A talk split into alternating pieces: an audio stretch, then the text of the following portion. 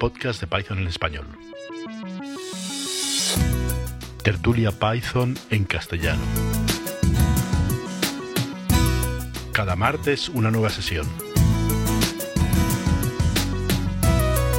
Contacta con nosotros en python 2021 podcast.jcea.es. En Twitter en arroba python-podcast. Puedes encontrar las grabaciones de otras sesiones en https podcast.jcea.es barra python.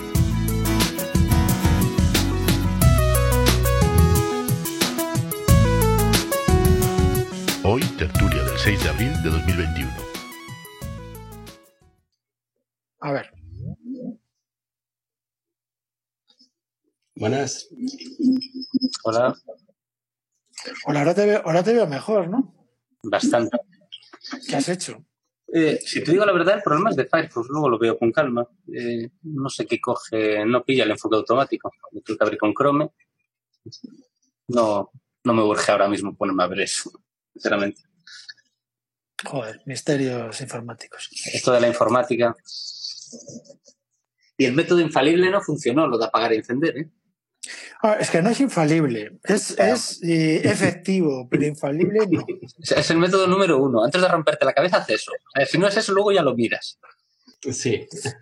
Lo triste es que eso a veces funcione, lo cual dice mucho del estado de la informática. Más veces de las que debería. A ver, lo triste no es eso, lo triste es la versión contraria, es que te tires tres horas intentando solucionar un problema, no lo hayas resuelto, apagas, enciendes y funciona, entonces digas, ¿para qué tiré tres horas de mi tiempo? Esa es la parte triste. Bueno, eh, vamos a probar alguna cosa. Javi, ¿puedes ponerte en mute un momento? La cosa mejora, ¿eh? La cosa mejora.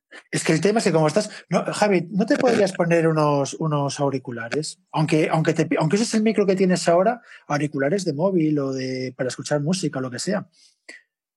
Más que nada, para evitar la cancelación, ¿sabes? La, la, la cancelación que hay de lo que, lo que suena en tu ordenador, que le vuelva a pillar otra vez el micro de nuevo. Vale, puedo intentarlo. Vamos a probar. Es que Pablo está desesperado, perdido. Y yo, oyendo el resultado, entiendo que lo esté. Sí, es normal. Le entregamos una mierda, por decirlo suavemente, ¿no? Y tengo ahí un montón de ideas y tal. Un día, un día quiero hacer un metapodcast sobre cómo, cómo grabar. Y porque lo hacemos fatal. Y, y, lo malo es que vamos acumulando y no lo estamos viendo porque no se están publicando, entonces no, no, no se ve que está mal. Y cuando se empieza a ver, pues tenemos, tenemos eh, 100 programas grabados ya. Sí. ¿Qué te iba a decir? El mío no hace eco, no, no debería. El tuyo, el tuyo va bastante bien, pero por ejemplo, bueno, el tuyo lo que tienes es el teclado, macho, no, no escribas. Cuando... No, pero es que yo no escribo, te explico. Yo cuando estoy aquí en las transmisiones tengo a alguien trabajando aquí al lado. Entonces, yo puedo no estar haciendo nada porque estoy con esto, pero no le puedo decir, mira, ahora mismo, quédate mirando para mí como si no, no, no puedo. ¿sabes? Pero ¿cómo que no puedes? Ahí tú, tú domina tu entorno, tío. Ya, ya. Toma, pero... el, con, toma el control, toma el Ya. control. Bueno, Eh, os voy a leer, os voy a leer el comunicado, el comunicado, si os parece bien, ya creo que más o menos estaremos los que estamos hoy, ¿vale? Eh, nos podemos presentar nuevamente por, bueno, se, a- a- entra más gente, me caché la mar. Ay, Víctor, Víctor, ya no contábamos contigo, ya íbamos a tirar para adelante. Eh, vamos a presentarnos. Bueno, primero voy a leer lo que me ha mandado Pablo. Plan consejos, ¿vale? Voy a quitar el vídeo un momento porque el móvil no puede hacer dos cosas a la vez. A ver si lo encuentro. Un momento. Es muy cortito, ¿vale? Son, son, cuatro frases. Me pone literalmente, voy a leer literalmente, Pablo, Pablo eh, Gómez, ¿vale? Para esta tarde, que desconecten los micros cuando no lo usan. Que hablen cerca de los micros y que no griten. Yo estoy gritando ahora mismo, vale, guay. Si pueden, que usen auriculares, que es lo que le he comentado a, a Javi, a ver si, si, es posible, ¿vale? Y que eviten micros que rocen, etcétera. Que eso me lo dice por mí, que como llevo un micro de estos de móvil, me roza con la ropa y también hace ruido. Hala, ya está, ha sido cortito. Bueno, ¿lo mío ha mejorado? Pues lo sabremos cuando los demás hablemos y no oigamos como ese murmullo que había de fondo, ¿sabes? Pero me da la impresión de que sí. Me da la impresión de que estamos mejor. Sí, ya se nota mejor, sí. Sí, No, yo, para que os hagáis una idea, yo entro por el móvil, ¿vale? pero grabo en el ordenador. Y una cosa que he comprobado el primer día, el día de Eduardo, que estábamos él y yo solos la primera vez, es que, claro, si suena por el ordenador, me entra por el móvil otra vez, ¿no? Entonces bajé el volumen al ordenador. Y al bajar el volumen al ordenador, pues graba con ese volumen, es decir, no grabo una mierda. Entonces lo que hago ahora es que enchufo unos auriculares al ordenador para que suene por los auriculares y los auriculares los tengo tirados por detrás de la mesa, simplemente para que el sonido vaya por ahí. ¿Vale? Son esos chanchullos, macho, que, que hacen que, que, se pueda grabar. Entonces, eh, Javi, se nota mogollón, ya no hay ruido de fondo en este momento. Sí, o sea, que... yo antes cuando montaba vídeos y demás, me acostumbré, yo el setup que tengo, tengo los altavoces por detrás de las pantallas, suaves, y el micro, o sea, la cámara esta tiene micrófonos direccionales hacia adelante, entonces, aunque los tenga altos por detrás, no los pilla bien la cámara, ¿sabes? Y aún por encima lo tengo un poco más bajo, sin embargo, estoy bien la voz. Entonces, que yo también tenía problemas de eso, de que me hacía retroalimentación en tiempo, hasta que encontré la forma adecuada, más o menos. Vale, vamos a ver. Víctor andaba por aquí. No, hola, Víctor, ¿qué tal? ¿Tienes el mute sí. puesto? Eh, sí, tengo el mute puesto.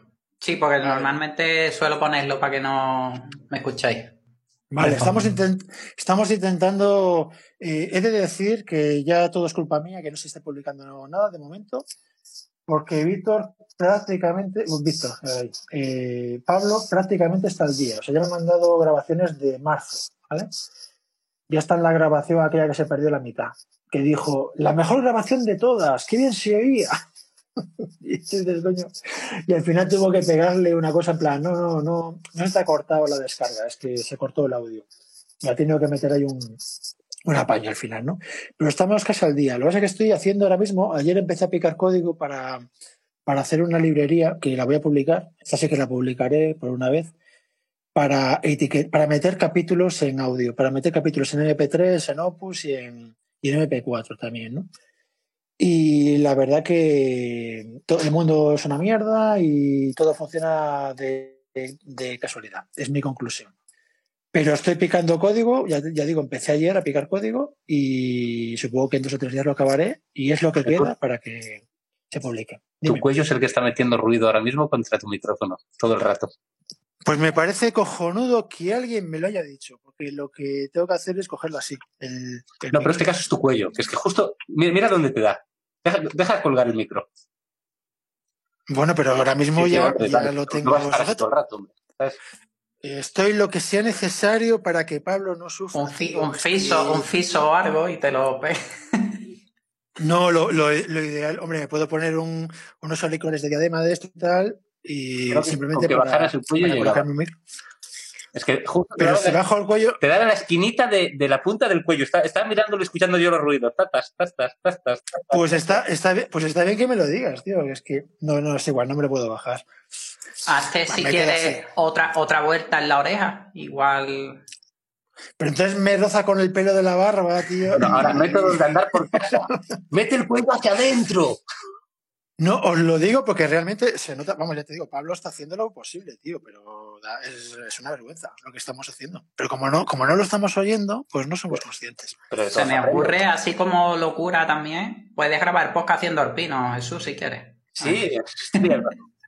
Nunca he sido capaz de hacer el pino. O sea, cuando éramos críos y tal, lo típico incluso contra una pared y eso, eh, no, no soy capaz. Soy un negado para la gimnasia. Eso, subía cuerdas, pero el pino no. Me voy a sacar también el ticle, no sé que quede grabado. Es que quiero, ya, quiero darle una alegría, quiero darle una alegría a Pablo, sinceramente, tío. Está pasado, no os imagináis la cantidad de audios que me ha pasado en Semana Santa. O sea, Bueno, no se ha compromiso hoy día, no hablar de Python, ¿no? Solo hacer audio de calidad hoy. Bueno, yo venía con la idea de que no se conectara ni Dios, porque me, me mandó una persona, me mandó un audio y me dijo, yo no me voy a conectar y no sé quién tampoco y no sé quién tampoco. Y digo, bueno, pues estoy, hoy va a ser tutoría con el que se conecte. En plan, estoy a tu disposición para que me preguntes lo que quieras. ¿Qué tal la Pero no, al fin- por al ¿Qué final- empezamos?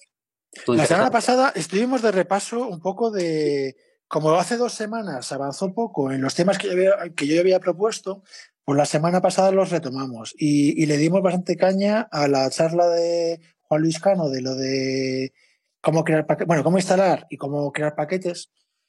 Y lo que sí que puedo decir es que en este paquete nuevo que estoy creando, empecé ayer, eh, pero ya, ya hace cosas. eh, mm, eh, como no tiene C ni leche rara, es un paquete Python puro, lo estoy haciendo con el Flick, ¿no? Que aconsejó miraros Flick y no sé qué. Entonces digo, bueno, pues me lo voy a mirar. Voy a mirar Flick. Y ya había comentado que Flick te hacía una plantilla, ¿no? Como el cookie, el cookie cutter. Pero no, el Flick te da todo el entorno, te da un entorno virtual y te da también, public, también te publica contra PayPal. Hace más cosas, ¿vale? Y te genera wheels y cosas por el estilo. Entonces, bueno, de momento lo he empezado a usar en este proyecto. Lo que pasa es que a mí me fastidia porque, claro, luego tengo, como- tengo yo qué sé, que tengo como una docena de paquetes y, y, coño, yo quiero una cosa, yo quiero usar solo una tecnología, no 16 tecnologías, ¿sabes? Entonces a mí el usar el setup .py pues nunca me ha sido problemático, ¿no? Pero eh, está el Juan Luis diciendo, no, no, no voy por ahí. Yo digo, joder, es que si lo tengo que usar de vez en cuando, ya me cuesta más tener cinco cosas distintas que tener una sola, aunque sea la forma fea, ¿no? Pero bueno, le estoy dando un tiento a, a Flick. Bueno, y es lo que tengo que contar de momento sobre eso, como ampliando lo de la semana pasada, ¿no? Y, y yo tengo, yo me, me, tomé notas sobre los temas que he propuesto de hace un par de semanas. Tengo aquí notas por si queréis, si queréis avanzar en ellos o hablamos de, de otras historias relacionadas con. Pues, pues, voy a aprovechar ya que no empezamos. Eh, una preguntita. Seguro que es una tontería, no me dio ni por buscarlo.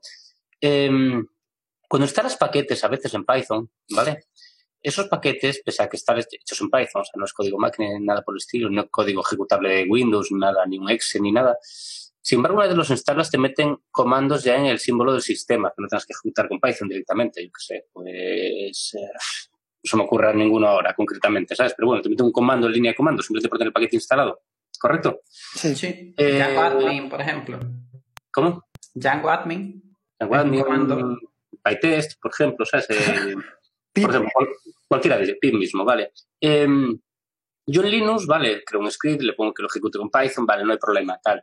Eh, en Windows, ¿realmente eso cómo lo hacen? ¿Hay que generar un paquete para poder hacer eso? ¿Que crea un alias? que Es que no lo vi siquiera. O sea, a ver, no, Windows, a ver, Windows, Windows, en esto es igual que Linux y cualquiera. Cuando tú ejecutas un paquete desde la línea de comandos, cuando tú ejecutas un comando desde la línea de comandos, ¿vale?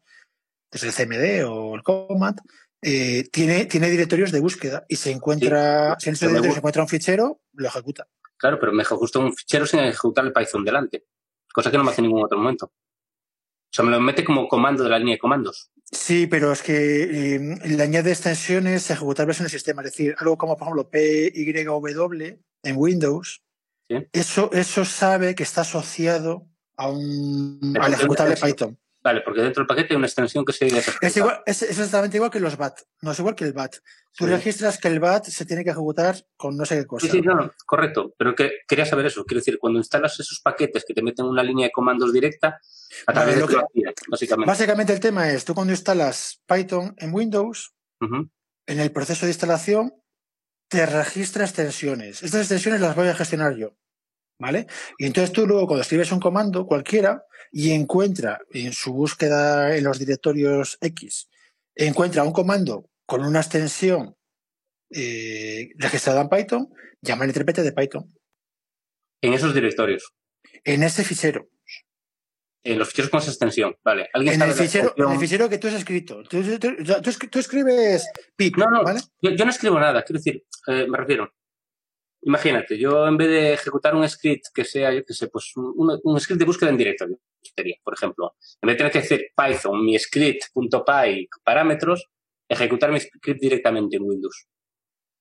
¿Pero con doble clic o desde la línea de comandos? Desde la línea de comandos. Con el nombre pues del script.py, a pues mí no es, me pues, es, pues es lo que te estoy diciendo. Vale. ¿Qué extensión utiliza? Eh, PY, PYW tiene varias, según, vale, según con que se abra la consola. No sabía que, utilizaba otras, ¿vale? Hay una PYW. Eh, la PYW se ejecuta sin abrirte una ventana, creo. Vale. Hay otra que te lo abre con una ventana de MS2 de estas negras y tal. O sea, hay varias extensiones registradas. Vale, no sabía. Vale. A ver, yo. Eh, joder, yo es que hablar de Windows. Eh, no, claro, es que a ver, Linux lo tengo obvio. Creo un script ya está. Le digo que interpretes Python y ya está, en la primera línea. No tengo problema. Pero es que en Windows me chocaba, ¿sabes? ¿Cómo diablos hacen? Yo, eh, yo eh, registro extensiones. Vale. Vale, yo probaba con la Python, claro, no me lo ejecutaba, me lo abría directamente, por eso dije, espera, tiene que haber cosa que no sé dónde está. yo creo que cuando utilizas, entiendo, el, el Setup Tools para generar un script, te hace eso, ¿no? Te lo instala como script y te lo ya te lo reconoce, te lo meterá en un path o como sea, ¿no? En Windows. Como hace el Linux. Sí, pero me refiero que aunque esté en el path, sigue siendo un PY, no me ejecuta los PY la consola. Al menos tal como tengo yo el setup, no me ejecuta los PY, pero sí esos comandos concretos. Entonces, ¿por dónde tiraba? Me refería simplemente a ver si. Claro, de ver con calmera, por sabíais. Yo creo que, que, te, lo, que, te los, que te los. Porque tú cuando escribes un comando, te lo buscan los directorios de búsqueda. Igual no te lo buscan el directorio actual. Sí, pero quiero decir que, a ver, si estoy en la consola y ejecuto el comando concreto de este directorio, si fuera una extensión reconocible, me la ejecutaría sí o sí. O no, porque si, si tú cuando tú, tú, escribes un comando y le das a Enter, te lo buscan en los directorios de búsqueda, no en el directorio actual. Es lo que te estoy diciendo. En Windows, sí. Bueno, no, la verdad que no lo sé muy bien, pero puede, puedes hacer la prueba, meter ese comando que no te lo reconoce, que no te lo encuentre y no lo ejecuta, meterlo dentro del directorio de Windows o uno de estos. Es que no sé Sí, dónde lo mismo. Eh, Si es un archivo PY, me abre el editor directamente, me lo encuentra y me, me lo abre, en este caso con Sublime. Pero no lo Pues entonces lo que te- pero entonces lo que tienes que hacer es al revés. Busca un, busca un, un- un fichero de los que lo, sí lo- reconoce. lo hice concretamente con PyTest y me encuentra el pytest.py y me lo encuentra con extensión Py. No sé por qué ahí me lo coge como comando. Pues porque debe estar registrando algo en algún lado. sí, lo registrará. Lo Claro, registrará. sabíais qué registraba porque me interesa. Pero yo, pero yo por, yo, por ejemplo, en otra vida hice algún Mm. programa para Windows y, pero, y lo ejecutaba desde con el doble clic, no es de No, con doble clic. Sin embargo, con doble clic sí me los ejecuta. Los Python están asociados al intérprete. Claro, lo que te digo, de asocias extensiones y rollos Sí. así. Desde la línea de comandos no. Y sin embargo, hay comandos que al instalar paquetes me los ejecuta como comando. Y me interesa hacer un par de ellos para un par de tonterías. Y nada, lo busco y ya está. Fallo. Era si os sonaba simplemente en Windows. Pues esto la semana que viene, coméntalo. Vale. Que lo sepáis, que patatín patatán, lo que sea. Perfecto. Yo que quería hacerme el vago, me dierais el trabajo hecho. No preguntes cosas de Windows entonces.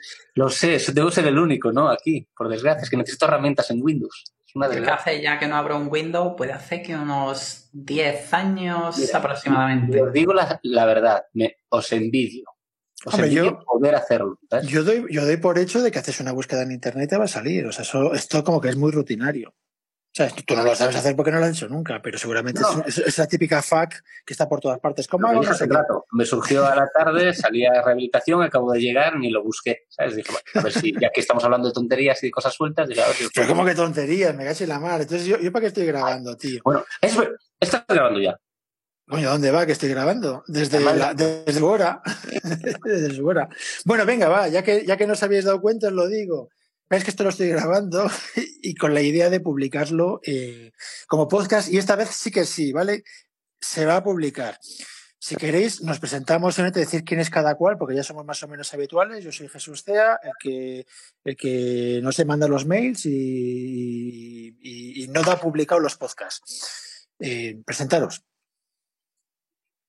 Eduardo Castro, mm, hago desarrollo en Python, concretamente en Django, que por cierto, aunque no te guste el tema, sale la 3.2, acaba de salir, que está guay, una LTS, bueno, tema aparte, y desarrollo en otros sistemas. Pero bueno, Python cada vez me meto un poquito más en lo que es el mundo Python. Yo soy Javi y también hago desarrollo con Django. Y, y la verdad es que programo poco, porque estoy enfiscado con cosas de DevOps siempre, porque es al que le toca del equipo. Pero bueno, Pues nada, yo soy Víctor, en la red conocido como Viraco. Y nada, también hago un poquito de, de Django y programación web. Y por fin he conseguido pasarle el frontend a otro que lo haga. Hablando, bueno, queda más gente si que se quiere presentar. Es voluntario, no es obligatorio presentarse, ¿vale? Hay un par de personas más que no, que no están diciendo nada, bueno, pues, eh, está bien. Eh, iba a comentar una cosa, está a punto de salir pues, los podcasts, ¿vale?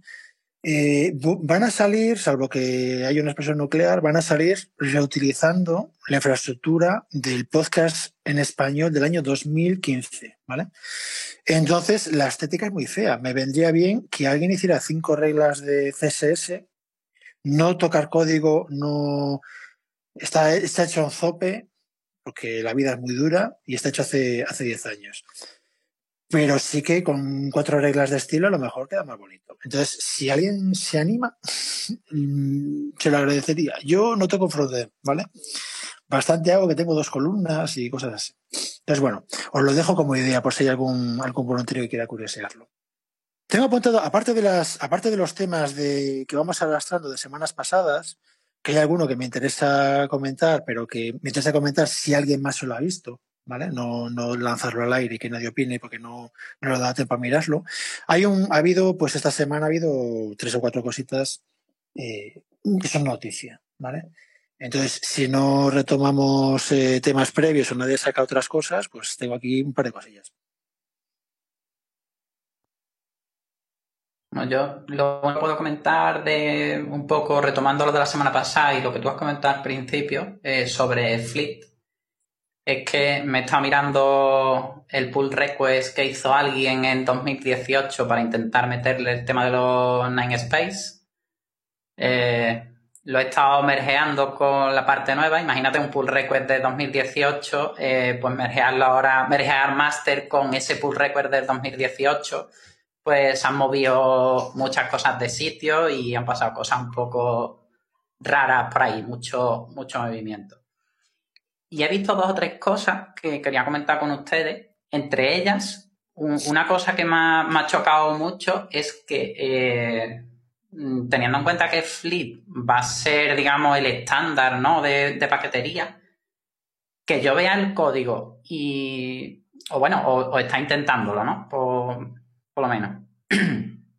lo primero que veo es que la guía de estilo, pues, pasa de ellas. Por ejemplo, eso de dejar solamente un espacio antes de un class. Ahora te ves una dev y te ves tres espacios. Eh, son pequeñas tonterías, pero que, no sé, a mí me choca, por ejemplo, mucho así al verlo de, de primera, teniendo en cuenta, no sé, que, que una librería que que es bastante conocida y, o sea, o se está empezando a conocer bastante y se va a empezar a usar bastante. No sé qué es lo que pensáis ustedes de, eso o si es que yo soy muy tiquismiquis con el tema del, de seguir por lo menos un poco la P8. Bueno, a ver, mi opinión en general es que ni Dios ve el código. Ni Dios ve el código por un lado. Y por otro lado, la mayor parte de los proyectos, quitando los súper exitosos en Linux, Django, etcétera, al final se lo ocurra una persona, ¿vale? Todo depende de una persona en Alabama trabajando en el garaje. Todo Internet. Entonces, eh, una de las cosas que a mí me gustaba de, Python es que en general, en general, eh, como norma, eh, el, estilo suele ser muy homogéneo en todos los proyectos. Entonces está muy bien llegar a un proyecto que, que quieres arreglar un bug, ¿no? Pero quieres aterrizar allí, eh, mandar el pull request y pirarte, y entonces poder llegar y, familiarizarte enseguida con el código, porque no sé, pues como que tiene una cultura común, por decirlo de alguna manera, ¿no? Es algo que yo valoro comparado con otros muchos proyectos en los que estoy que no, que no cumplen eso, que no son Python, ¿no? Pero eso es un tema cultural y no, eso, no te obliga el lenguaje a eso, ¿no? Y, o sea, es como decir los tabuladores y los espacios, cosas por el estilo, ¿no? Y, y entonces, sobre todo, programadores que no, que, que, vienen de otros lenguajes, programadores de tiempo, etcétera, pues ya tienen sus vicios, ya vienen con sus vicios de cuánto, cuántos espacios son un tabulador, comillas simples, comillas dobles, cómo se intenta, etcétera. Y, cuesta mucho cambiar, porque a mí me cuesta. O sea, yo el P8 no lo cumplo. Yo cumplo el P8 en temas de intentación, separación entre líneas, etcétera, ¿no? Pero que las clases empiezan con una mayúscula, que no sé qué, tal, tal, Eso no lo suelo cumplir en general. Y me han llamado mucho la atención, gente que me llama la atención, en plan, oye, esto, ¿por qué no, por qué no usas el camel case o por qué no usas el no sé qué? Y es decir, no, pues porque llevo programando 40 años, chaval, y cuesta. ¿Sabes? Cuesta. Eso sí me lo dices y lo puedo cambiar y tal, no, no, no vamos a discutir por eso, ¿no? Pero mm, eh, hay que. O sea, la inercia cuenta bastante. Y a mí eso de que Flick sea el futuro, no sé de dónde lo sacas, ¿eh? de la mente. Yo ya opinaré dentro de un par de semanas, opinaré cuál es mi experiencia con Flick, porque ahora mismo lo estoy usando en el proyecto este que acaba de empezar, ¿no? Bueno, ya contaré. Vale. Comento también otra, otra cosa que, he visto que también me ha llamado mucha atención y voy a decir que personalmente no me gusta y quiero saber también vuestra opinión. Es una simple tontería, pero del cambio de 2018 al del 2021, digamos, una de las cosas que había habían cambiado muchas líneas de código era porque antes se estaba haciendo un eh, import path. No, import os.path y en el cambio del 2021, digamos, hay un cómic por ahí que lo que hace es un import os.path as osp. Sí, esa cara se me quedó a mí, Edu, cuando, cuando yo vi ese cambio, porque, no sé, eh, me parece que para ahorrarte cuatro líneas, para mi gusto queda bastante feo y menos entendible. Pero no sé cuál es vuestro pensamiento respecto a esto. Sé que, es un poco hablar de, de estilos y de un poco tontería, pero no sé, son cosas que de primera me han chocado mucho y no lo había visto nunca. Porque una cosa es que coja un import NumPy a SNP, que está como bastante estandarizado, pero que cojas un os.path y lo pongas como OSP, no sé, es la primera vez que lo veo. No sé si ustedes que tenéis más experiencia habéis visto algo. A ver, yo ya tengo cuarenta y pico años y, y que he perdido bastante, ¿no? o sea, antes de, yo cuando empezaba era como que los imports tenían que ir así como, como en orden. y no sé, manías absurdas así. Ahora tengo muchísimas menos. Sobre todo porque todas esas manías cuando estás desarrollando con alguien o cuando hay un pull request o cuando son conflictos a, a casco porro. Y luego valoro mucho la legibilidad. El escribir un poquito más, pero si es que escribes rápido, o sea, si es que el IDE te autocompleta, o sea, hazlo elegible, no lo hagas pequeñito, cortito, o, o yo qué sé. Me mosqueé una vez con un compañero, precisamente en el os.pathexist, él para optimizar había quitado los, los puntos, ¿vale? Entonces, importar directamente exist. Lo había leído en la wiki de optimización de Python, te lo dice. Pero vamos, que le hice medirlo en plan de, a ver, ¿cuánto has optimizado? Y era en plan de, haces un time, time con el, con el Python y te dice, vale, no sé cuántos nanosegundos. Pues vale, ¿y cuánto, cuánto he tardado yo en saber que exist se refiere a un fichero? ¿Sabes? Porque os.path exist, sabes que esa variable es el nombre de un fichero y que eso es un fichero que existe o no. Exist variable y más antes que no había anotaciones de tipos, es como, ¿qué coño estoy viendo? ¿Cuánto tiempo pierdes leyendo el código? ¿Sabes? ¿Cuánto ganas ejecutándolo y cuánto, cuánto programándolo? Esas cosas conservo ahí el toque bastante en plan de quiero que sea legible. Por lo demás, me da un poco más igual las cosas. A ver, a mí me pasa igual. Yo prefiero, o sea, a mí lo de hacer from no sé qué, import X, eh, es algo que en general huyo del, salvo, salvo convenciones muy establecidas, como el tema de, de NumPy o Matplotlib y, y, no sé, tres más. Y pandas y no sé qué, ¿no? Pero en general, huyo. o sea, yo prefiero poner os.path.sys, que al final en tu código aparece cuatro veces, en todo el código, ¿no? Y, ni siquiera está en un bucle que, tengas que optimizar, ese bucle pues se ejecuta un millón de veces. No necesario. Y de eso, si se, ejecutase un millón de veces, lo que haría sería poner sys igual a os.path.sys antes del for y luego en el for usar sys. Pero pegarlo allí para que esté claro qué coño es. ¿Sabes? Pero es un poco lo que dice, lo que dice Javi, cuanto más mayor eres, te das cuenta de que ese tipo de rollos, porque luego te lo discuten, ¿no? Es que esto, eso, son, son cuatro teclas menos, y tú, pero cuatro teclas menos, tío, sí. Pero cuánto tiempo tarda, es como incluso un MIDI que te autocomplete, es que, vale, te autocompleta, pero es que no te autocompleta. ¿Cuánto tiempo pasas escribiendo comparado con pensar lo que vas a escribir? Si yo, yo pienso en la ducha, tío, yo estoy en la ducha dándole vueltas a cómo hacer no sé qué. Y luego llegas y lo escribes y funciona el segundo intento, al primero nunca. Al segundo sí. Pero coño, has escrito 15 minutos y es tu trabajo del día, escribir esos 15 minutos. Eres el tiempo dándole, dándole vueltas. Entonces, optimizar, no, o sea, yo no lo veo, pero es verdad, es lo que te comentaba antes. Eh, una cosa que me gustaba de Python y cada vez se pierde más es eh, la consistencia entre proyectos. O sea, que tú llegas a un proyecto nuevo y era como familiar. Tú leías el código y lo entendías, no usa convenciones raras, no sé, no sé qué. Y eso cada vez se va perdiendo más, tal vez porque, bueno, va entrando gente nueva, ¿sabes? Que viene de otros lenguajes, que viene no sé qué, y viene con sus vicios. Y entonces el código Python cada vez es menos pitónico. Ya no hablemos de los cambios de sintaxis, de, las flechitas y, el dos puntos igual y cosas de esas. Pero bueno, es mi, mi opinión sobre esto.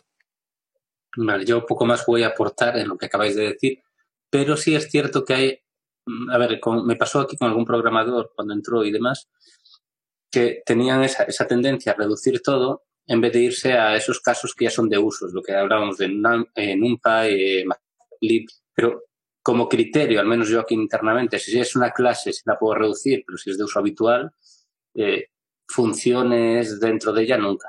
Nunca, porque la mayoría de las veces no tiene sentido. No tiene sentido siempre y cuando sea flexible. Y una cosa que se me pasaba mucho aquí es una pelea muy grande con las variables.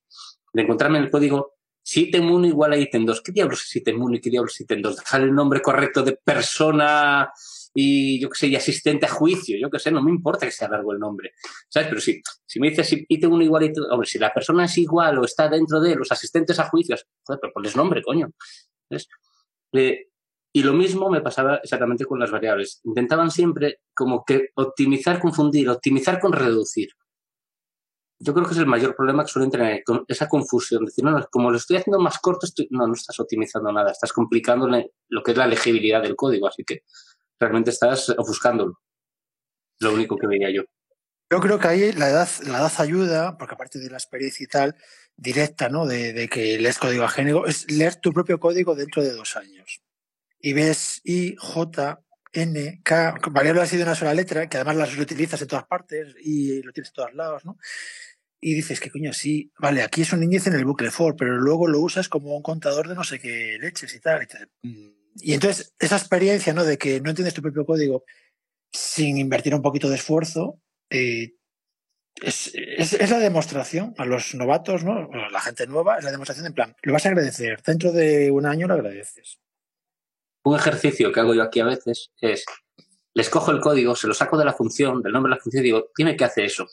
Y se pierden. Si les quitas el contexto, se pierden. Con lo cual, eh, tu código no está bien. ¿sabes? Porque realmente no está indicando cada línea. O sea, sabes que el contexto indica tal cosa, pero no ¿Y? puede dar cuenta del contexto. ¿Y cuántas veces veis en el código, porque tú dices a la gente que comente y cosas así, ¿no? Que comente el código, comente cosas que no son obvias y tal, y te encuentras cosas del estilo de comentario, suma uno a, y pone a igual a más uno en la siguiente línea, ¿no? Y el comentario es suma a a uno. Y tú dices, tú eres, tú eres pero di, di qué coño, o sea, no digas que sumas uno, que eso ya lo estoy viendo, ya estoy viendo la siguiente línea de código. Pero, pero que esa, y esa parte como que se les escapa. Es, ahí yo creo que se, ahí se nota la, la experiencia y, y, y, los, y los reviews, el code review, ¿sabes?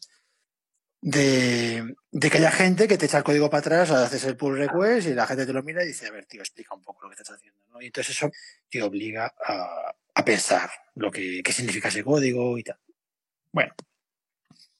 Yo vi un documental sobre Linux, un, uno de estos budos viejos que decía que el código no hay que comentarlo. El código se tiene que comentar solo, es como la poesía, de su métrica, su, su belleza y su... No, y de hecho muchas veces es como tienes la función que hace cuatro cosas y tienes comentario, hago esto. Y haces una serie de cosas. Comentario, hago esto. Y haces una serie de cosas.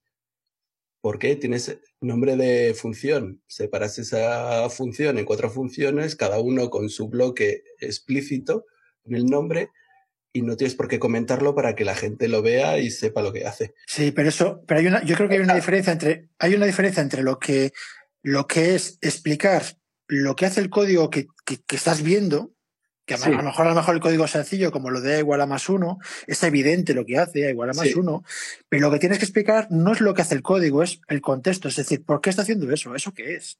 Por ejemplo, un, un ejemplo, un, un, ejemplo, un ejemplo simple. Tú, yo qué sé, el quicksort, ¿no? Una ordena de quicksort. Eh, tú puedes explicar, y aquí intercambio dos elementos, coño, ya los veo que intercambios dos elementos. Es mucho más útil que al principio de la rutina expliques qué es el quicksort, qué es la clasificación rápida, la ordenación rápida, que lo expliques en, en, en un párrafo, que expliques el algoritmo. Y luego no expliques línea a línea, tío. Línea a línea no se entiende lo que hace. O un enlace a la Wikipedia y decir, estoy usando este algoritmo. Mira, yo una cosa que estoy haciendo, por ejemplo, en el código de- del creador este de capítulos, es que en mi código estoy poniendo enlaces a las referencias. Es decir, cuando estoy editando un MP3, estoy poniendo los enlaces al formato MP3 de no sé qué, tal, tal, tal, tal. Eh, y eso, por ejemplo, yo lo echo de menos, porque yo estoy viendo código ajeno para hacer esto, como editar un MP4 que, que es, eh, bueno, es, eh, merece la muerte en el infierno y ese tipo de cosas. Y, y yo me estoy volviendo loco haciendo búsquedas en Internet. Entonces estoy como recopilando los enlaces y dejándolos como comentarios en el código para que el próximo que venga detrás, macho, no tenga que hacer una búsqueda en Google y tirarse un día localizando referencias, las que valen y las que no. Pero no expliques esa línea de código que es lo que hace. Es evidente que está añadiendo una cadena de 6 bytes no sé dónde. No pongas añado 6 bytes. A ver, tío, es lo que está haciendo el código. Explica de dónde viene eso.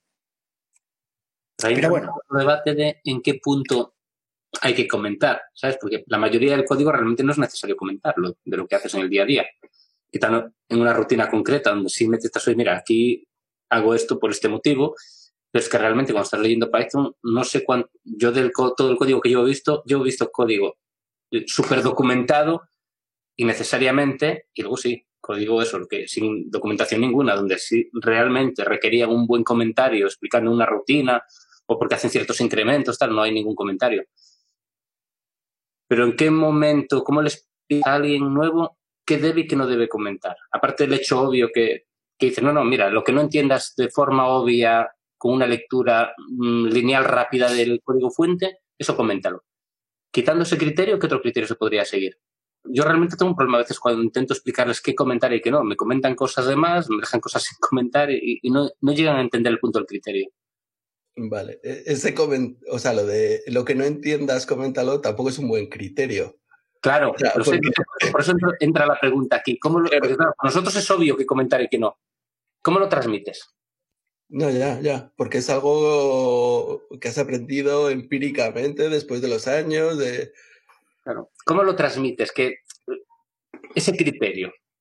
Pues para mí, para mí, no sé, se me ocurre, estoy pensando en voz alta, es todo lo que sea contexto necesario para entender lo que estás viendo, que lo estás viendo ya, eso no me lo expliques, ya lo estoy leyendo.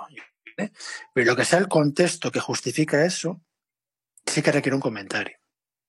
Por ejemplo, lo que comentaba antes de la clasificación rápida, eh, no me expliques lo que hace el código, explícame esa rutina que es. Esa rutina es clasificación rápida, enlace a la Wikipedia, míratelo. ¿sabes? No me expliques línea a línea, ¿no? Y, sobre todo cuando, cuando haces cosas extrañas, hay que cuando haces algo que es, es una jugada inteligente en el código, estoy haciendo aquí algo. Yo, por ejemplo, hay, hay código mío que ya empieza a depender, por ejemplo, de que un diccionario mantenga el orden. Porque a partir de Python, no sé cuál, del Python 3.6, que ya tiene años, los diccionarios se garantiza por, por lenguaje, por especificación, se garantiza que los diccionarios mantienen el orden de inserción. Pues yo ya, yo ya lo uso eso en el código. Normalmente no, normalmente es un diccionario pelado, ya está, es un diccionario y mantiene el orden, me da igual.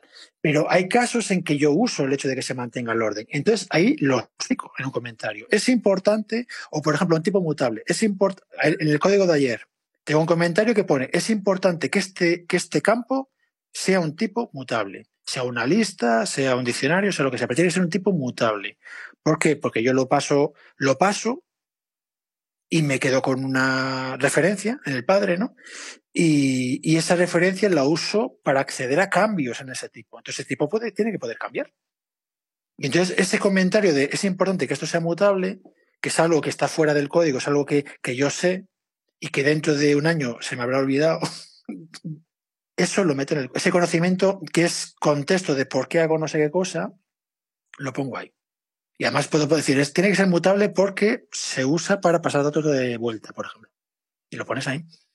Entonces, todo lo que sea contexto, todo lo que sea en un code review, en un code review, es explícame por qué lo haces así. De manera. Pues esa explicación tiene que estar escrita en el código. Por ejemplo, explícame, y a mí me ha pasado en el trabajo, explícame por qué escribes 400 líneas para ver si un año es bisiesto o no. Explícamelo. Porque expuesto 400 líneas y además no funciona. O sea, eh, en 1900 no fue bisiesto, chaval. y entonces, si el tío te lo tiene que explicar y tal, y esa explicación tiene sentido, me lo tienes que poner en el código. porque es algo que no es evidente viendo el código. Esa es mi idea. Yo ahí normalmente también diría, si, si tienes, por ejemplo, eh, pongamos el caso de Python, porque si estamos, si nos vamos a C u otros lenguajes, a lo mejor la cosa cambia.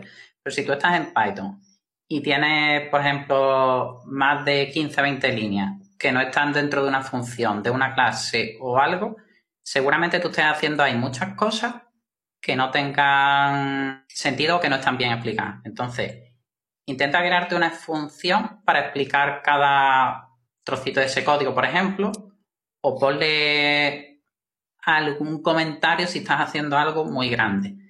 Y otra cosa que a mí me ha pasado, o por lo menos me, pasaba, ya intento que no, es que hay muchas veces que tú te pones a hacer código y hay veces que se te ocurren lo que yo llamo, hostia, qué idea más chula, ¿vale? Se te ocurre una idea y dices, hostia, aquí voy a mejorar yo esto para que vaya más rápido, para que yo no sé qué. Cuando estás haciendo ese tipo de cosas, normalmente haces un código que no es legible y tienes que comentarlo. Porque cuando estás haciendo cosas que tú dices, uy, qué chula, se te ha ocurrido una cosa que no la estás, digamos, programando del tirón como normalmente hace, sino que le has dado una pensada y si hay alguien que lo vaya a leer del tirón, no va a estar detrás de esa pensada que tú tuviste ese día. Entonces ahí vas a tener que poner un comentario de por qué se te ha ocurrido esa idea brillante o esa, a lo mejor es una tontería, pero hay algo extra que has hecho ahí que a ti se te ocurrió en su momento, pero no lo estás dejando puesto. Tú lo estás entendiendo en ese momento porque lo estás escribiendo, pero se te ocurrió y no lo comentaste. Entonces, creo que algunas veces en esos momentos de lucidez, por decirlo así de alguna manera, habría que poner un comentario quizá. Ahí, vamos a ver, ahí estoy, creo que te entendí, pero estoy de acuerdo y no dependiendo. Eh, hay veces que eso, que estás programando cierta rutina a lo mejor compleja y demás, y tienes un momento de lucidez y al final tu momento de lucidez, aunque, aunque es muy bueno, se basa en cambiar tres líneas de orden que luego una vez las lees ya es obvio. Con lo cual ya no hace falta el comentario. Simplemente, no, no sé si me explico en un contexto. Quiero decir, en el momento no se te hubiera ocurrido, pero una vez lo ves hecho, como muchas de las que hacemos programando, es, no se te va a ocurrir, pero una vez lo ves hecho, te parece una tontería como un mundo. Entonces, ya está además también de nuevo el comentario. Yo por eso digo que el criterio al final, que es el que sigo yo, otra cosa es cómo lo transmito, porque aunque yo diga lo mismo que dijo Jesús, por ejemplo, yo le entiendo lo que quiere decir, pero el que se pone aquí al lado no lo entiende. No, no entiende su, o sea, no, no tiene esa experiencia para saber, mira, esto sí hay que comentarlo, esto no. Entonces, me cuesta bastante a veces y acaban comentando temas o de menos, ¿no? Y tal. Pero entiendo simplemente es eso, que desde mi criterio es todo lo que en una lectura tienes que releer, a lo mejor requiere un comentario. Es decir, si no, lo entiendes a la primera lectura, así por encima, bueno, le abre un fichero, hace no sé qué, tal, tal, lo coge, coge el otro, le añade no sé cuánto, eh, suma estas dos. ¿Qué hace ahí? Ahí hace falta un comentario. Me refiero más al criterio de lo que no sea básico. Mi criterio es un poco más lo que no puedes arreglar con un refactor necesita un comentario, ¿vale? O sea, no, es un poco, eh, ¿cómo se llama? El Donald Knuth tenía ahí una cosa de programar y documentar a la vez y te generaba ahí unos, unos textos en látex a partir del código que tú lo veías y era el paper explicándote todo. Es un poco engorroso esa forma de programar, ¿no? Pero un poco la idea es, tú tienes un lenguaje que trata de parecerse al inglés. O sea, tú no tienes una notación matemática para hacer un if o un para todo no sé qué, tal. No es un rollo de estos matemáticos así extraño, hecho para que lo entienda la máquina, sino que es un lenguaje de alto nivel que tú puedes leer y, y más o menos el orden en que haces las cosas también, también influye. O sea, el cómo estructuras el orden del programa para que en una lectura de arriba abajo tenga sentido. O, por ejemplo, el, el por qué, eh, ¿cómo se llama esta librería del infierno? Twisted. ¿Por qué Twisted molestaba tanto a la gente?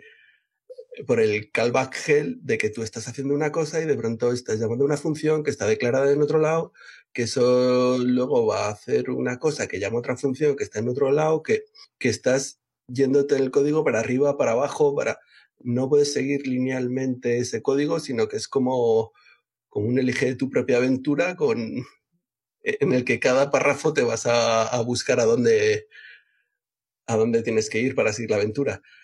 Entonces, eso también influye, ¿no? El, el cómo, cómo estructurar. si tú ahora declaras una variable y, no la usas hasta 20 líneas después, es como, vale, aquí ha declarado una variable, ¿para qué?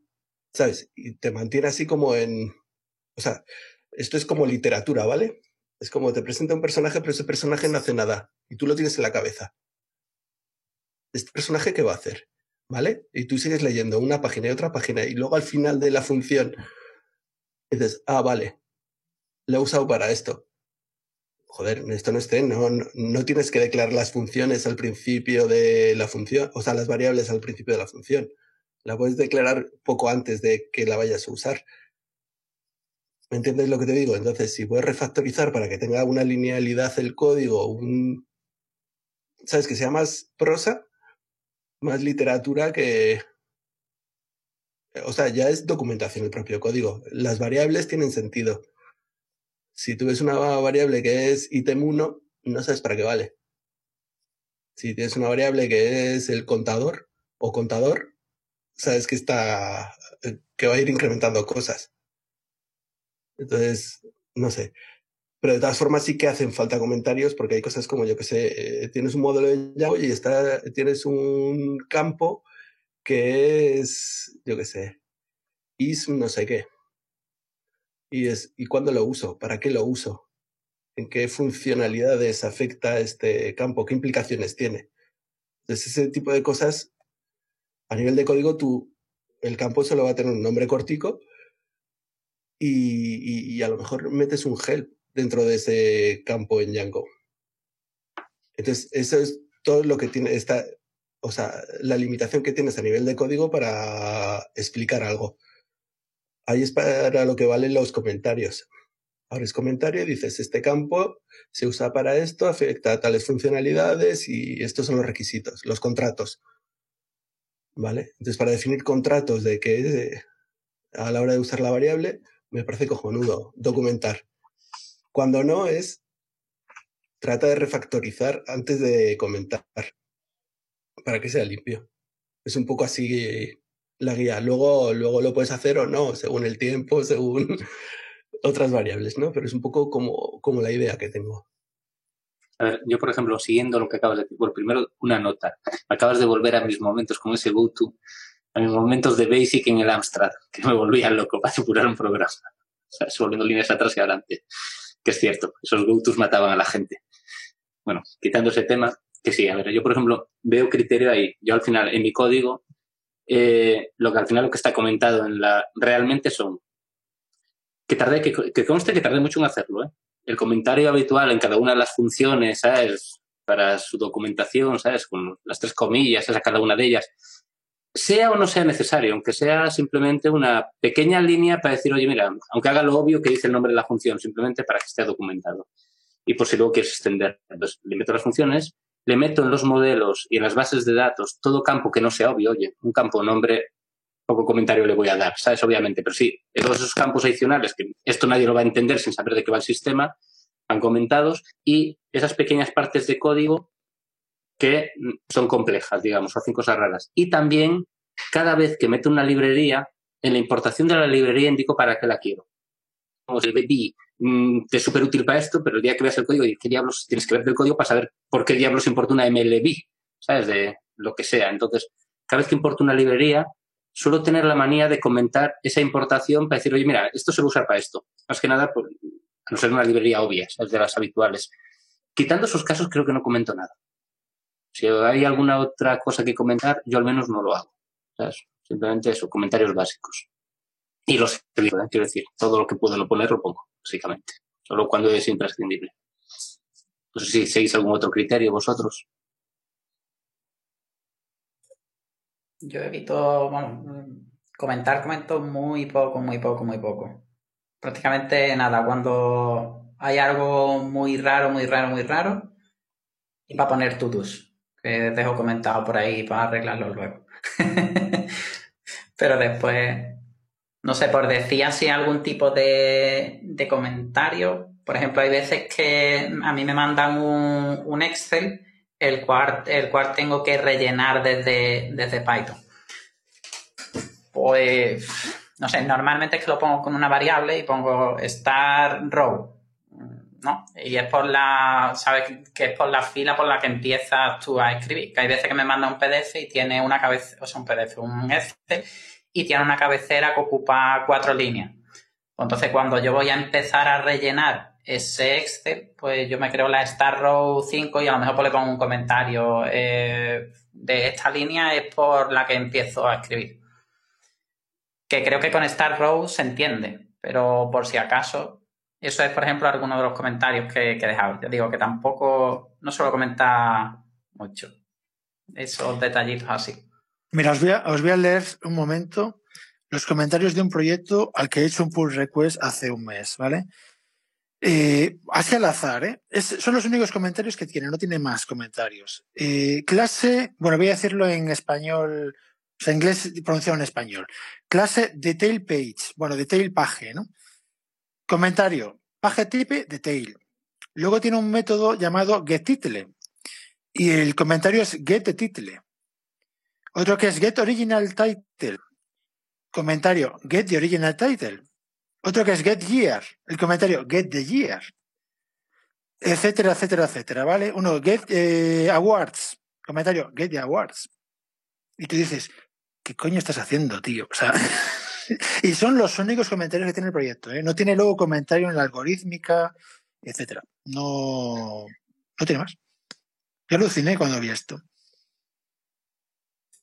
Voy a abrir un proyecto al cual no le he hecho pull request, que programo todos los días y que me ha venido heredado. No voy a decir el nombre para evitar cosas, ¿vale? Pero básicamente es un proyecto hecho en Django donde debajo de cada, cada vista de Django, eh, si la vista se llama eh, vista 1, el comentario es vista, eh, o sea, em, vista, ¿vale?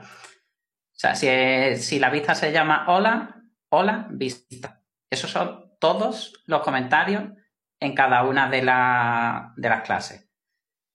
Y en las funciones, lo mismo. Hay una función render y debajo de la función render, eh, render esta función, render esta función. Y así todo el código. O sea, es eh, en mi caso tengo los comentarios puestos en verde, pues cada vez que abro este proyecto es como un fogonazo verde de comentarios inútiles para mi gusto que tengo que estar ahí pues leyendo. Pero en esos casos que acabas de decir los dos, pregunto, ¿eh? De estas, ¿vale? Por relleno, pone el nombre de la función con comentarios y con guiones bajos te crea la función, te la O sea, no será más por los editores de código que las dejan tal cual ¿sabes? Y al no aportarles, o sea, si yo no va a aportar, se la quito, obviamente, ¿sabes? ¿No será más bien simplemente eso? Que no creo que me, la, me la, me la pela, o sea, está mal hecho. Pero, está, pero sí, es, que eliminarlo. lo hayas hecho de una manera o de otra, sigue siendo un comentario inútil. O sea, no, no, no sirve. No, no aporta nada. O sea, de hecho, algunas veces aporta confusión porque algunas veces has cambiado el nombre de la clase, pero luego se te ha olvidado cambiar el nombre del comentario. Ya hay en muchos sitios que de vez en cuando, pues bueno, voy borrando comentarios, borrando comentarios, pero ya te digo, hay tantos que todavía sigue habiendo un montón por ahí. Hay, hay otro tema que es, dices, quiero, quiero que mi código mole más y metes un linter. Entonces el linter te dice, eh, que no has puesto comentarios. Entonces abres comillas y pones una gañanada y el linter te dice, ok, me gusta. el Inter no ve si la intención ni nada. Simplemente ve si hay o no hay. Y, es otro tipo de comentarios que pongo. A veces el comentario es no cua. ¿Vale? o sea, es Linter, cállate la boquita, porque aquí yo creo que lo estoy haciendo mejor que tú. Entonces, hay algunos de esos comentarios que sí que lo pongo. O sea, para comentárselo no a la persona que lo está leyendo, sino para el Linter decirle, eh, tranquilízate. O otros comentarios son los que le hablas al, al BIM, por ejemplo. Tú al BIM puedes hacer unos comentarios y, establecer un set eh, tab space igual a 4 para que el tamaño del espacio sea 4 tal. Y entonces abres con BIM un fichero y, y él lee el comentario que es para él y directamente ya se configura. Hay comentarios que no van dirigidos a personas, que van dirigidos a máquinas también, que creo que es de lo que más comento a veces. Que bueno, es por otra categoría que hay. Yo, yo no sé si soy el único, pero cada vez que meto un linter, la primera línea que hay un exclude los docstring, porque me empieza a pedir docstring donde no los necesito realmente. O sea, si tienes un nombre de una clase descriptivo, ¿para qué quiero ponerle un comentario? Si vas a hacer una librería y quieres que esté luego documentada y demás, vale, pero yo que librería la verdad es que no, no suelo hacer lo de los docstring a mí me... O sea, me, ya digo, es lo, lo, que tú acabas de decir, Javi, que molesta y, más de lo que ayudan, quizá. Bueno, cambiamos de tema si queréis. Antes de, os voy a comentar los tres o cuatro temas de actualidad, que son muy cortitos y, y, como si no los digo ahora, ya no, la semana que viene no valen para nada. Sabéis que ha salido la versión nueva de Python 3.9, 3.8, de 3.10 la alfa, etcétera, ¿no? La, en la 3.9 y la 3.8 metieron la pata y en entornos de 32 bits cascaban las librerías o sea, librerías así C, tipo NumPy, etcétera, ¿no? os, os, habéis enterado o, o, no? Sacaron la 393 y al, a los dos días sacaron la 394. Está ya con la 310, está ya, es la última alfa, acaba de salir hoy, creo que es la última, me parece. A partir de ahora ya son betas. Y eso significa que no, que ya solo se toca código para arreglar cosas, que ya no se va a añadir nada nuevo. Con lo cual, la sintaxis ya, ya se queda así por lo menos para la 310. o sea que de momento no ha entrado el lambda, el lambda con la flechita puñetera, ¿vale?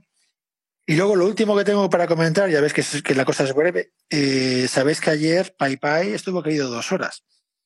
¿No os habéis enterado? Pues básicamente le, casca, le caducaron los certificados y empezó a cascar todo, claro. Y dices, hombre, ¿cómo te, ¿cómo te caducan los certificados? ¿No está automatizado? Bueno, pues algo falló por ahí estuvo dos horitas, dos horitas sin funcionar. Si no os enterasteis, me alegro, pero yo sí me enteré. y han publicado hoy, al día siguiente, tal, ha publicado pues una review de lo que había pasado, toda la cronología y, y, el típico de no volverá a ocurrir porque me tenemos mecanismos de, de verificación, ¿no? de alarmas, básicamente. tenemos alarmas.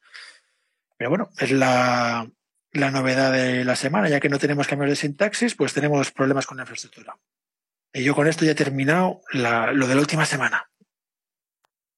Miré en el documento este sobre un apunte sobre Guido de... Ya lo vi hace tiempo. Incluso lo había apuntado para traer alguna, pero al final de eso que se te pasa. El típico ese de x igual a 1, y igual a 2, print x, y esto. ¿Lo comentaste la semana pasada o es de esta? No, no sé. La semana pasada estaba en la lista, pero no se llegó ahí. O sea, que es, es como esta semana, ¿no? Saqué varios temas, pero no se tocaron todos. Y este, por ejemplo, no se tocó en concreto. Vale, no, que en su momento cuando lo le llamó mucho la atención hasta que, claro, entiendes cómo está funcionando eso. Pero que, oye, que, que sí es un tema interesante. Sí, pero eso es, pero eso es en realidad eso, yo los consideraría bugs porque no son nada evidente lo que hacen y además incluso en diferentes implementaciones, yo que sé, ese con MicroPython, por ejemplo, no funciona igual. No claro, que tú, que tú lo ves y dices, a ver, entiendo lo que hace y cómo lo hace, pero esto es correcto. A ver, no es que esté mal, pero... Sí, pero debería bueno, tenerse en cuenta esas circunstancias en el lenguaje para Sí, de esos corners que es en mogollón. El, el, el, caso de manual de, no sé si estará arreglado ya, pero el caso de manual es que tú, tú se asignabas una variable, eh, si tú usabas una variable sin asignarla en una función, dentro de una función, ¿no? Si tú usabas una variable sin asignarla, eh, consideraba que era global. ¿Vale?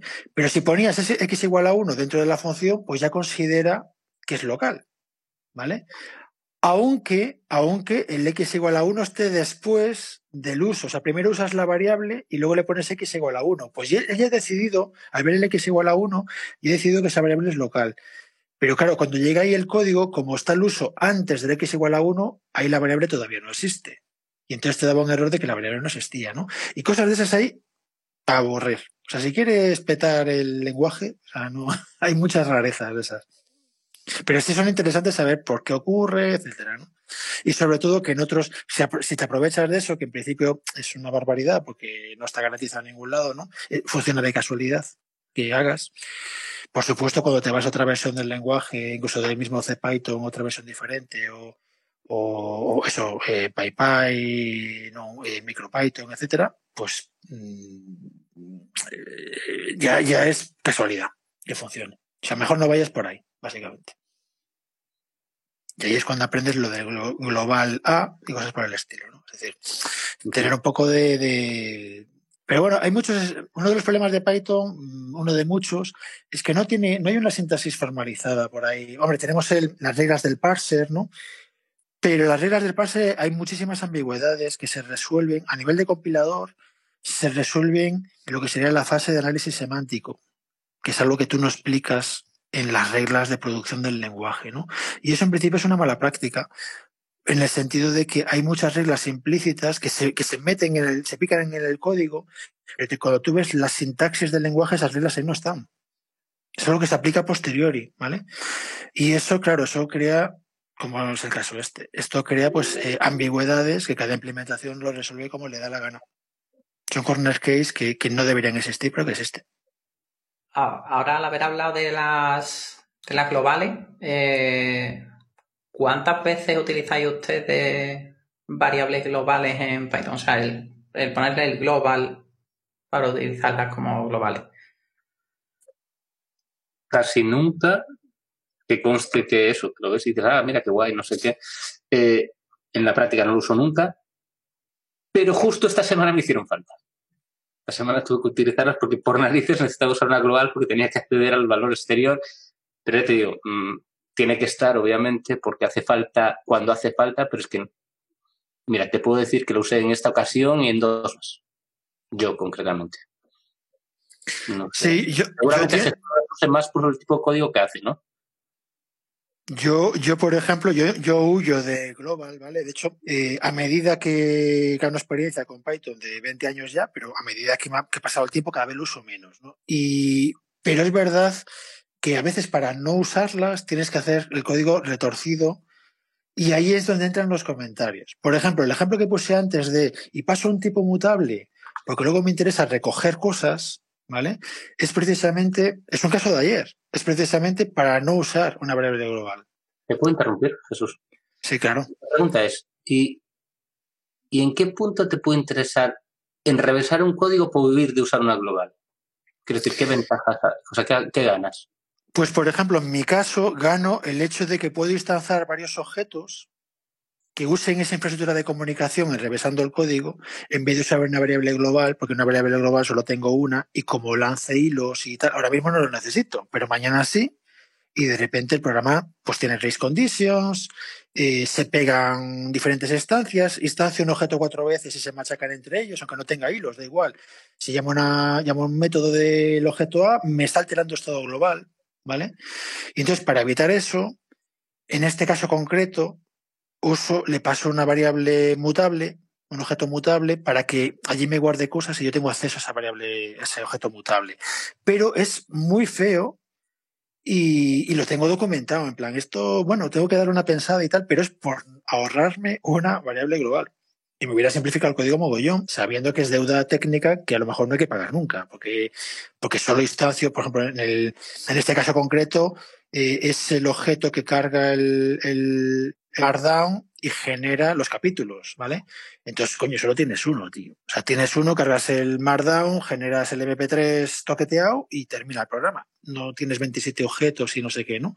Pero ya es un tema de estilo mental. Es lo de tener una única herramienta y aplicarla siempre, en vez de tener 25 herramientas y lo que explicaba antes del fleet, ¿no? 25 herramientas según el caso, etcétera, que tienes que dominarlas todas. Pues prefiero tener una, tener una que domino, ¿vale? Y en este caso la una es intenta usar, o sea, intenta no usar variables globales a toda costa, salvo cuando ya no queda otra. Por ejemplo, un uso de variables globales que es brutal es para el tema de los singleton. Ahí es magia, las variables globales. Porque en otros lenguajes hay que hacer retorcimientos para tener singletons, ¿no? Y en Python es trivial, porque tú pones en, el, en, tu, en tu módulo, pones, eh, defines un objeto y como ese objeto se crea cuando se importa el módulo, ¿vale? En el momento de importar se, crea ese objeto y esa importación está protegida por un lock a nivel del lenguaje. Solo puede haber una importación. En un momento dado solo se puede importar un módulo una vez, ¿vale? Pues de repente acabas de crear un objeto, en el momento de que lo importas, lo creas y no tengo que crearlo de manera especial. O sea, simplemente lo creo cuando se importa y tengo un singleton ya. Y eso es una variable global. Y es el único caso de abuso de, variables globales que hago. Claro, yo iba a preguntar qué es variable global, porque está el, el, abuso ese del singleton, que a veces es eso, es una variable que le asigna un módulo y en ese módulo la puedo usar. ¿Y las context bars o las triad local bar son variables globales? No, son variables, son context bar. Sí, o sea, pero en el fondo tú la metes también a nivel de módulo muchas veces y es, venga, toda esta request que se ejecuta en este hilo tiene acceso a ello. De hecho, punto. de hecho, estoy pensando para el problema este que he contado de pasarle un mutable, no sé qué, estoy diciendo, pues es verdad, mira, hay pasarle un contest bar. Pasarle un contest bar y, desde, el, desde el padre, digamos, tienes acceso al contest bar. Ya no compartes, compartes un objeto que es el contest bar, pero como que es para eso, ya es para eso, chaval. No le pases un objeto mutable y abuses del hecho de que es un objeto mutable, ¿vale? Pues mira, mmm, pues igual todo código para, pero eso habrá que documentarlo, porque la gente no sabe lo que es un contest bar. Entonces tendré que poner comentario, en plan, mírate el manual y lo uso por este motivo. Yo, eh, volviendo a lo de antes, hay que documentar cuando cuando leyendo el código sigue sin entender por qué ese código hace lo que hace. O sea, sé lo que hace, veo lo que hace el código, pero no entiendo por qué tiene que hacerlo así. Entonces, bueno, ahí meto un, un, comentario, ¿vale? Que es lo de esto que comentaba antes. Pero mira, a lo mejor las contest bar me vale para esto. Vale, le tengo que dar una pensada. Es un tema de que luego este código, como, como, que, como si lo quiero publicar, le estoy haciendo test, estoy haciendo documentación guay, y, y, lo estoy, y lo voy a pasar a PIP. Entonces, ese código lo va a ver gente, pues tiene que ser bonito y, y, y, sobre todo inteligente, ¿no? Para demostrar lo bueno que soy, pues tengo que usar cosas que nadie conozca. Entonces, los contes bar me viene de puta madre. Claro, quería ir un poco así, que no es que hay variables locales, variables globales. O sea, hay, hay variables en distintos ámbitos, a nivel de tu, de tu hilo o de tu tarea a nivel de, yo qué sé, que esté a nivel de clase, no es local a nivel de función, pero tampoco es global a nivel de todo el mundo puede acceder a él. O sea. Es el tema, es el tema, volvemos al tema antiguo de los closures, por ejemplo, que se ve muchísimo en, en conocer decoradores. O sea, es que, que, que, heredan la función a la que estás sí. decorando, ¿no?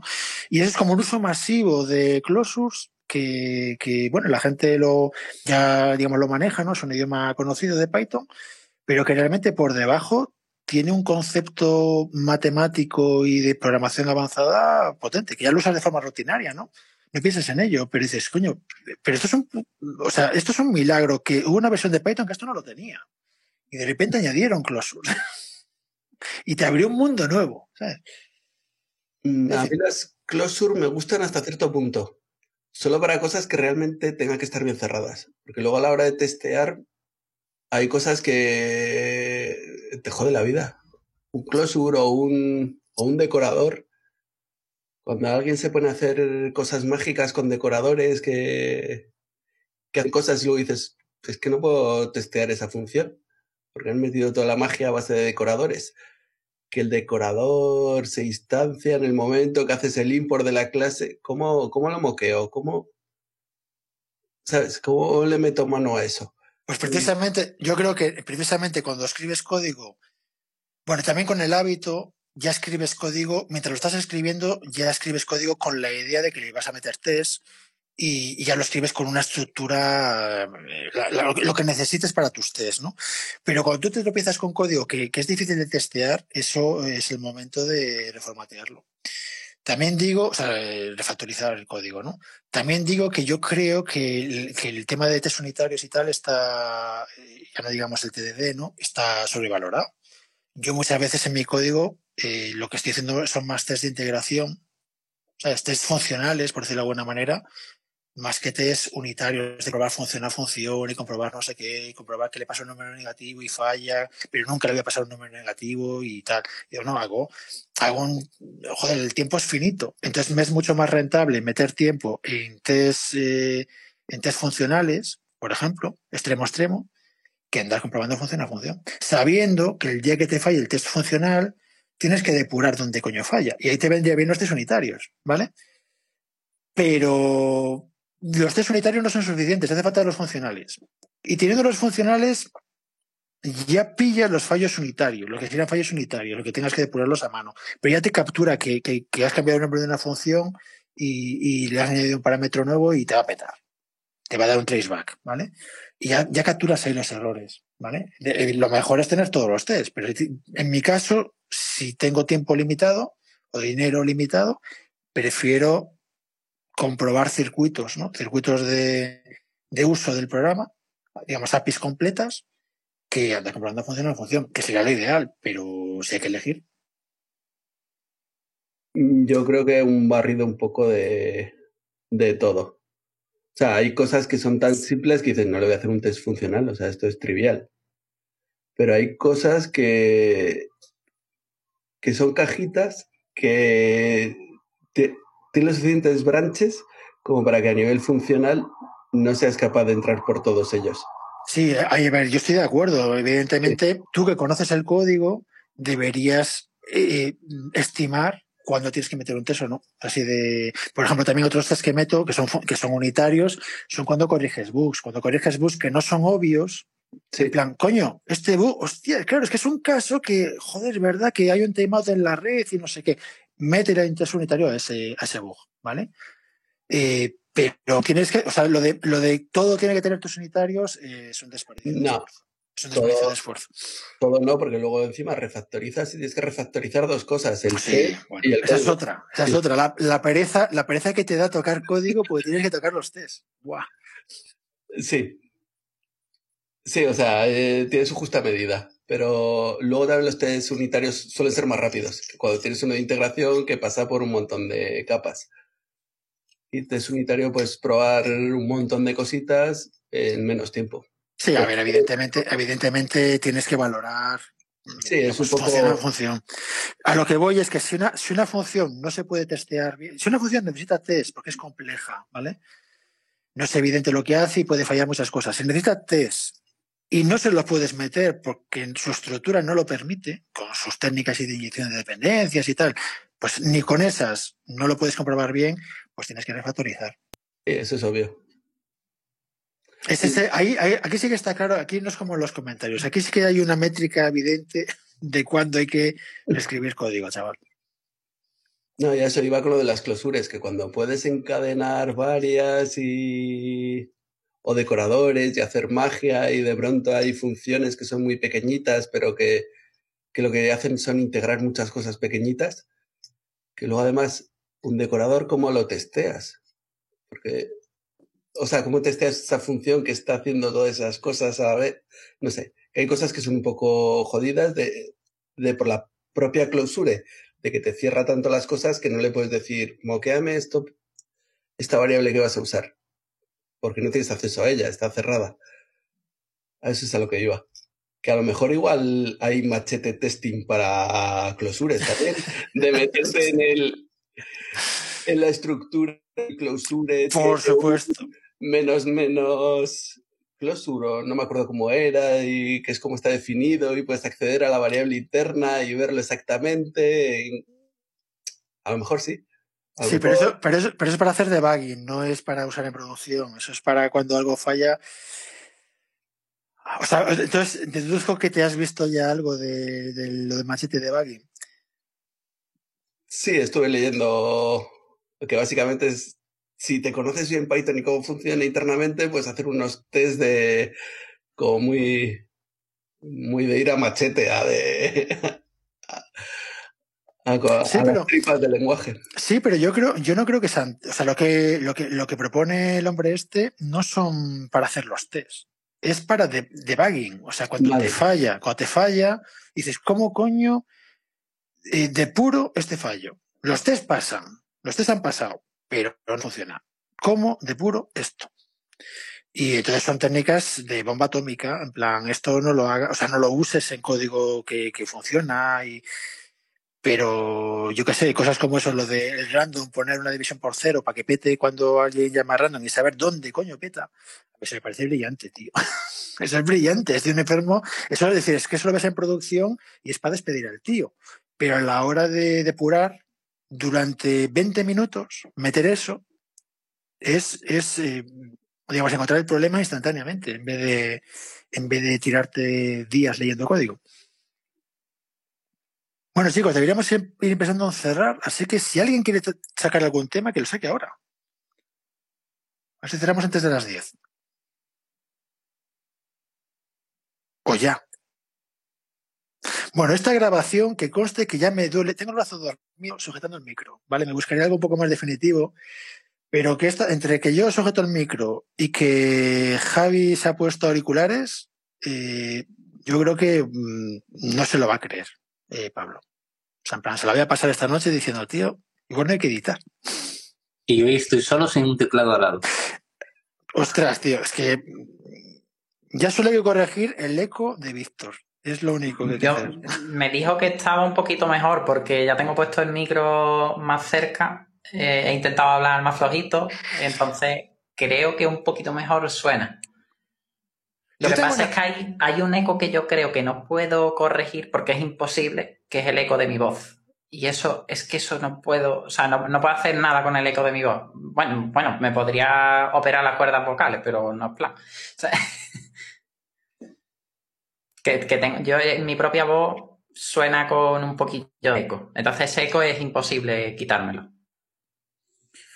Yo tengo ideas de, por ejemplo, eh, para los habituales, ¿no? daros software para Linux, claro, daros software para poder hacer grabación local y cosas por el estilo. Porque un problema que hay ahora es que entramos todos con un único canal de audio. O sea, lo que le llega a Pablo es un canal de audio con todas las voces. Entonces, si cada voz requiere un tratamiento diferente, por ejemplo, para, limpiar, para eliminar ruido local y cosas así, le llega una única pista y no puede aplicar un criterio común. O sea, lo suyo es que cada voz se grabase de forma diferente. Pero he visto un gesto. A ver, me refiero. No hay software que separe instrumentos. Hay que darle un paso 2.0, que se separe las vocecitas perfectamente y por separado.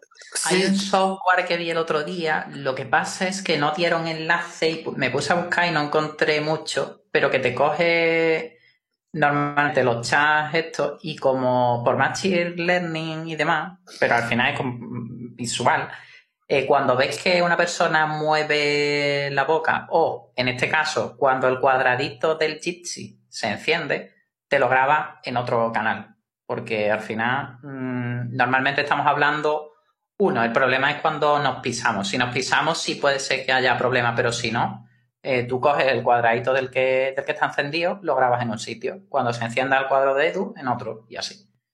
Pues mira, yo, yo eh, a, mí, es un tema que me interesa, ¿vale? El tema de audio y podcast y tal.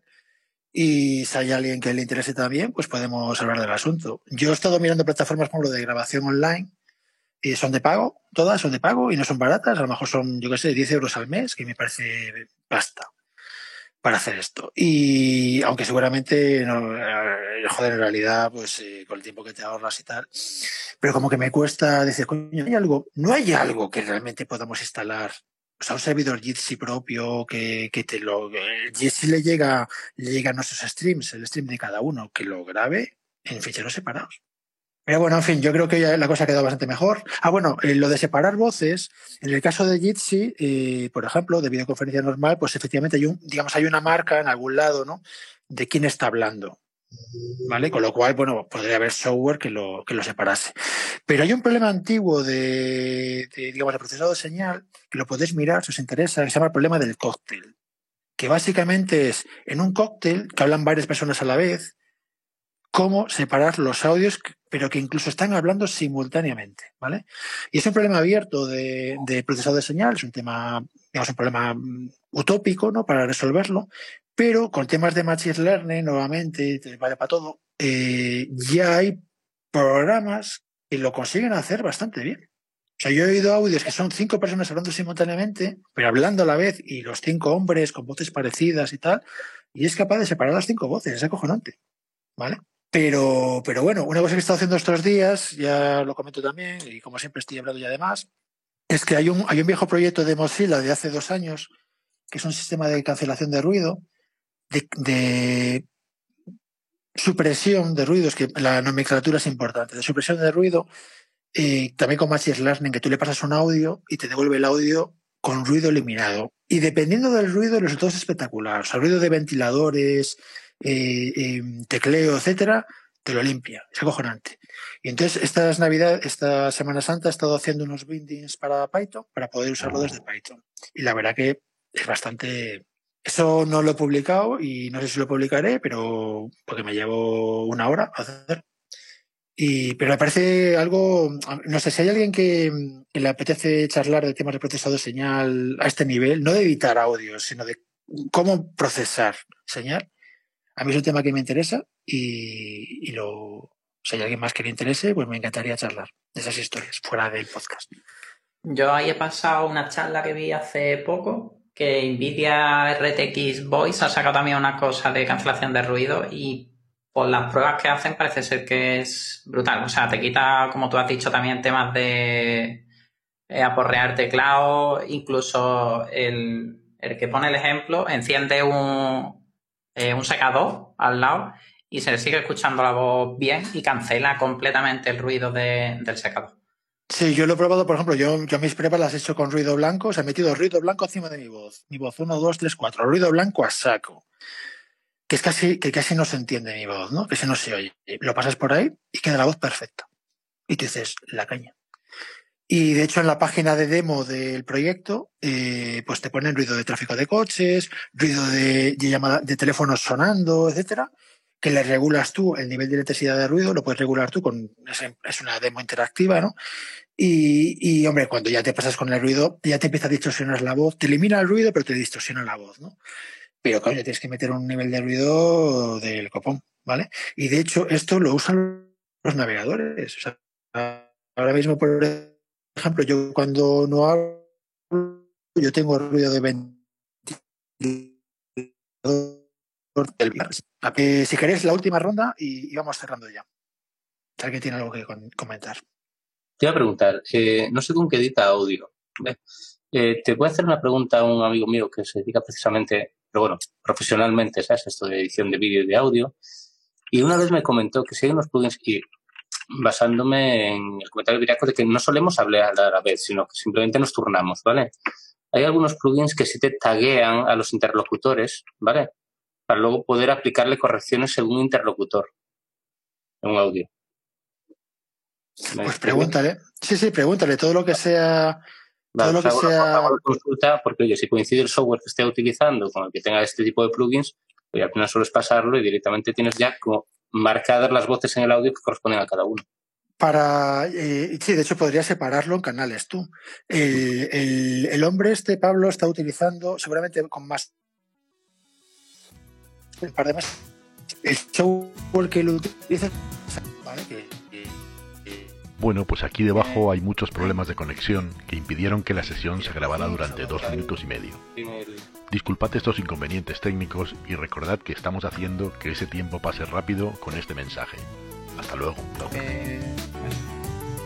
Sí, me ha vuelto a decir lo de, oye, sería buena idea tener un Telegram o lo que sea para coordinarnos un poco o tal. No sé cómo lo veis, si es interesante o no. Telegram sí, porque aparte como guarda el histórico, cualquiera que se una en el grupo el día de mañana puede echar una ojeada para atrás a todo lo que hablamos y comentar. Sí, pero yo, pero a mí, a mí eso no me gusta precisamente. A mí usar Telegram o lo que sea, un sistema de mensajería instantánea para algo que haya que conservar, que sea valioso conservar, un enlace o lo que sea, me parece un antipatrón. O sea, porque mañana Telegram no existe, deja de existir. ¿vale? Para eso yo valoro más una lista de correo, lo que sea, que queda, esa sí que queda para siempre. Y si mañana desaparece, tú tienes una copia en tu buzón de todo. Tienes dos cosas distintas. Una, o sea, el correo está correcto, al final, para la inmediatez queremos la mensajería instantánea. Y WhatsApp. Esta es la segunda y la última vez que tuvimos problemas en la grabación. Esta vez fueron cuatro minutos de interrupción y se solucionan definitivamente aunque es verdad que se ha perdido el registro. tonta hoy. No sé si os pasa a vosotros. Mira, efectivamente, es el navegador que se ha debido quedar gilipollas. Yo como os estoy oyendo con el móvil, no me había enterado de que el navegador estaba bobo, ¿vale? Eh, eh, pues eh, bien, ahora mismo, ahora mismo se está grabando. Ha sido el, es el navegador que se, debió de caer de Jitsi o alguna historia. Pero como estoy con el móvil no me enteré. Bueno, pues si queréis despediros, nos despedimos. O sea, ir de- no sé, el último que queráis decir. Sí, sí, que como decían ahí, después de estos 15 minutos flipantes, eh, nada, Es verdad. que viene. Es verdad, el que no, siempre tenemos esta, realmente el corte ha sido plan, es el momento en el que los que se molestan o pueden conectarse, mm, nos lo pasamos pipa. Y esa parte, claro, hay que dar un incentivo para que la gente entre, pues lo siento. Eh, no hay testigos, de esto no hay testigos. Vale, pues chicos, pues lo dejamos ya entonces. A cenar. Venga, Venga, buenas noches, gracias por conectaros. buenas noches. Hasta luego. Hasta luego. Hasta luego. Chao. Chao. Oye, pasadme, pasadme teléfonos o tal si queréis lo del grupo de. O, s- o, bueno, os mando invitación. Así no me tenéis Vale. que dar el teléfono. ¿Ok? Vale. Yo Vale, si, si lo vas a hacer en Telegram, eh, Viraco. Creo que, creo que soy Viraco, me parece. No, pero puedo incluso, puedo incluso mandar una invitación Ah, a la lista de Sí. correo que entre quien Vale. le dé la gana. Y a mí si no me tenéis que dar vuestros teléfonos, esas cosas que, que ahora con Facebook, esos 500 millones de, de teléfonos filtrados. Eh, bueno, pues venga, lo dejamos aquí. Muchas gracias por conectar. De todas formas, antes de que cortes, eh, Viraco, en Sí. otro momento podemos pasar el teléfono si te apetece. Digo, porque ya que andas con Django y tal, oye, para algún día echar ahí una charla o cualquier cosa que no sea Python. Si, Sí, sí. Yo por mí sin problema, vamos. Vale, pues a ver cómo hacemos lista de correo. Bueno, te mando, te dejo aquí el email mío, aunque creo que ya lo habíamos puesto ya Sí, atrás. ya, ya, yo lo tengo que tener por ahí guardado. ¿Dónde? No lo sé, en algún sitio. Si no. yo te, te mando un email, ¿sabes? Y nos pasamos ya el contacto completo. ¿Te Vale, parece? perfecto, perfecto. Bueno. que viene. Chao. Yo voy, voy a, voy, a, voy a cortar ya, ¿vale? Venga, hasta luego. Buena semana, buena semana, chao. Buena semana.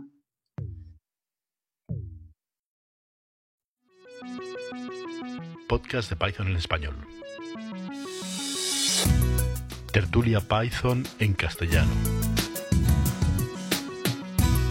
Cada martes una nueva sesión. Contacta con nosotros en python 2021 arroba podcast.jcea.es. En Twitter en arroba python-podcast. Puedes encontrar las grabaciones de otras sesiones en https podcast.jcea.es barra python.